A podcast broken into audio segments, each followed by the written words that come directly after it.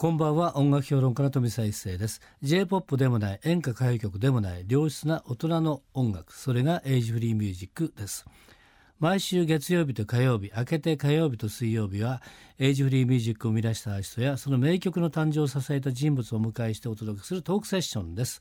昨日に引き続きまして山下久美子さんをゲストにお迎えしております。よろしくお願いします。よろしくお願いいたします。はい、はい。今日はもうですね一曲ガンといきたいと思ってます。あ一曲ガンと。ええ。はい。50曲の中から一曲選んでいただいて曲紹介お願いできますか？了解です、はい、では、えーデビュー曲です、はい。バスルームから愛を込めて。山下久美子さんでバスルームから愛を込めてを聞いていただきましたこれ頭からね、はい。お湯に潜ってってのはすごいね。どういうシチュエーションになるかって二人で話し合うからね。ええええ。ということはそれブクブクブクってこやっぱりそうだと思うんですよ。ブクブクブクブクっていうようなイメージですようねん。まああまり長くは潜ってられないので。そ そりゃそうだね。なんでまたお湯入って潜っちゃうんだろうなみたいな話をね多分失恋したんでしょうねきっとね。やっぱり涙を見なんかそういう粋なえ感じですよえね、ね本当、うん。やっぱこれは1980年ですよね。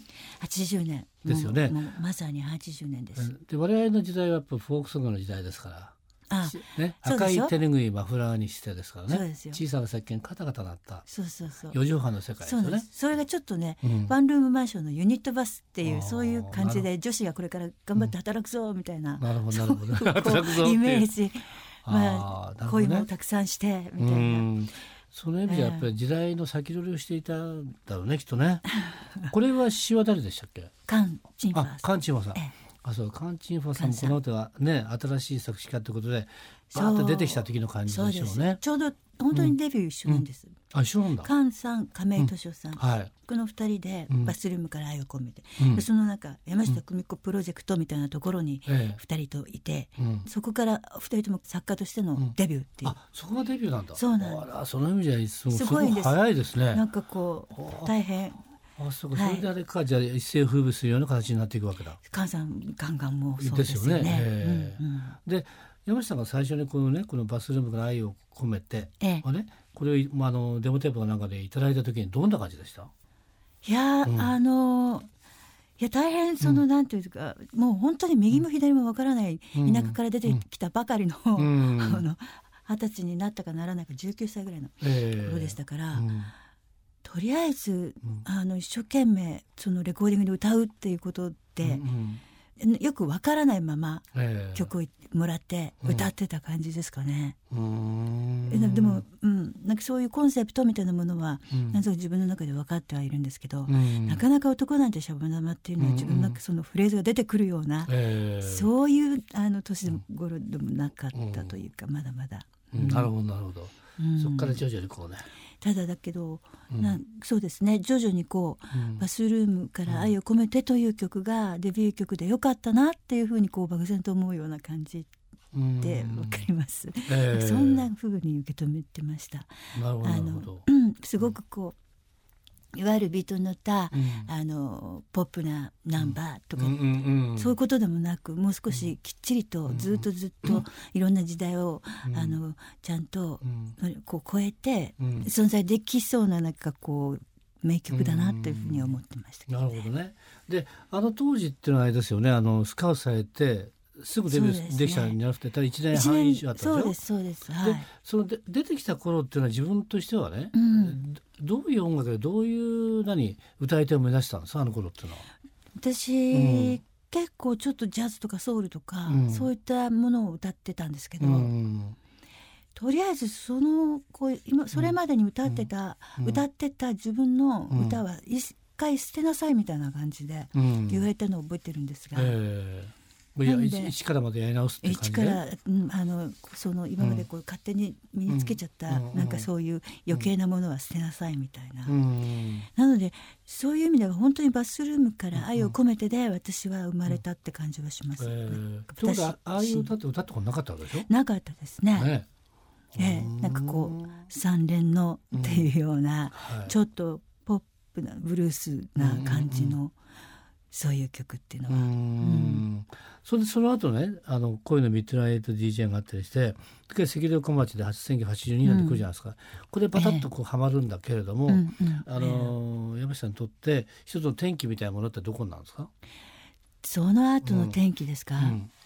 そうだななんか赤道小町があったので、うん。あまり赤道小町あのっていうようなところから少しここうん。一歩、あの抜け出したいななんて思って、なんかちょっとね変わったアルバム、アニマアニムスとか作ったりしたんですよ。へー。そうそしたらみんなに賛否両論っていう感じで、うん。結構その難しかったんですうが、ん。割とそういうのがあって、うん。ちょっとそこから転機を迎えつつ、うん。やっぱり85年6年ぐらいですかね、うん。えーシングルとかうん。そういった、まあアルバムを、うん。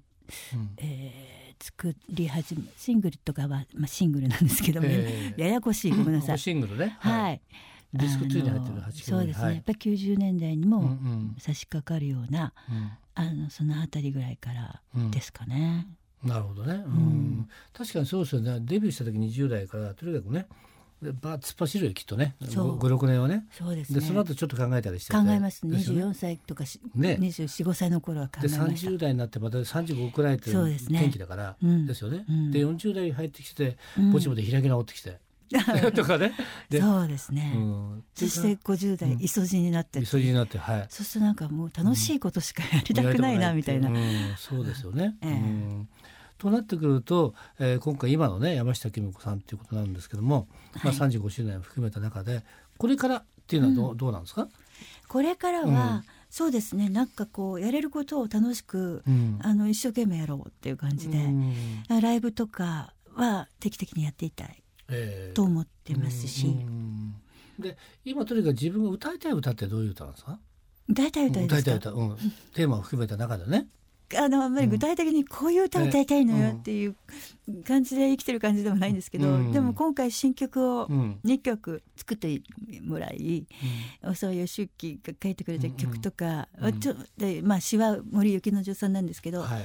もうできてこううん。来るとあなんかすごくハマると言いますか、うん。あ歌いたい曲だわっていう風な感じにはまっていきますよね。そうですね。ねで今回はね仲直りにくれた手紙っていうのがですよねと、はい。えー、ディンドンダンホラー胸が鳴ると、ええ。タイプが違うもんねこれ全くね。そうです。仲直りにくれた手紙の方は、うん。亀敏夫さんの曲なんですけど、えあの作詞は尾上文君って、えはい。あちょっと初めてお願いして書いてはい。いただいた、うん。うん、詩なんですがすごいびっくり。意外性があのなんて言いますかこんなちょっとこう絵本のような小説のようなうん。詩にちょっと出会ったっていうのがうん。今までにちょっとなかったかもしれないなというふうな驚きもあってうん。とても新鮮な気持ちで歌ったんですけど。うんなるほど。うん。ってことは35年前ね勘千代さんにお願いしたと一緒のような感じがね。ああそうかもしれないですよね。始まるかもしれない初めてのそのはい、はいそれからディンドンダンホラー胸が鳴るこれもままさしくもうねここはねの池野さんとも、ええはい。おっさんともやっぱり長い付き合いというのもえ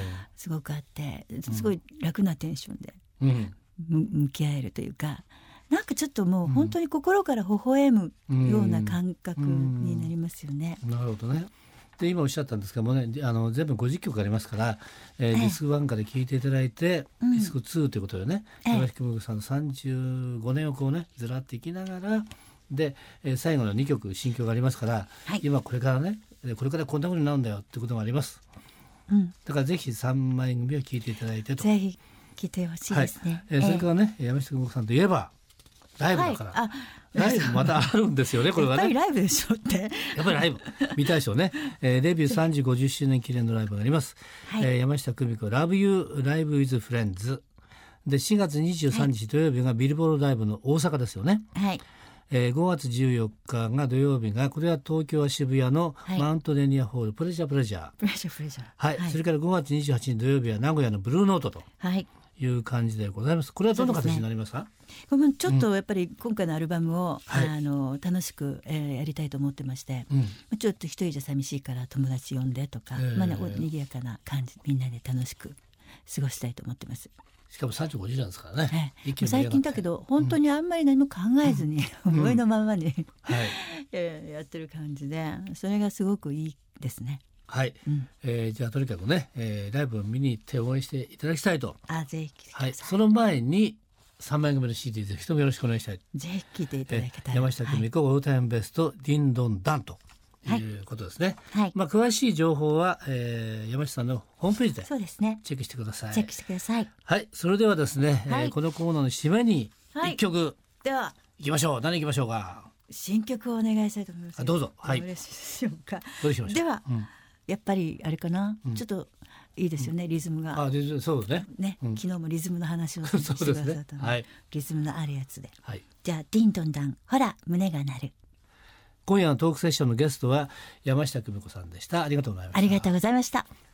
飛び再生のエイジフリーミュージック。昨日と今日お送りした山下久美子さんとのトークの模様をポッドキャストでも聞くことができます。ぜひエイジフリーミュージックのホームページをチェックしてみてください明日のこの時間は通信カラオケの大手ジョイスサウンドの協力でお送りするカラオケヒットランキングです。どうぞお楽しみに。また明日の夜お会いしましょう。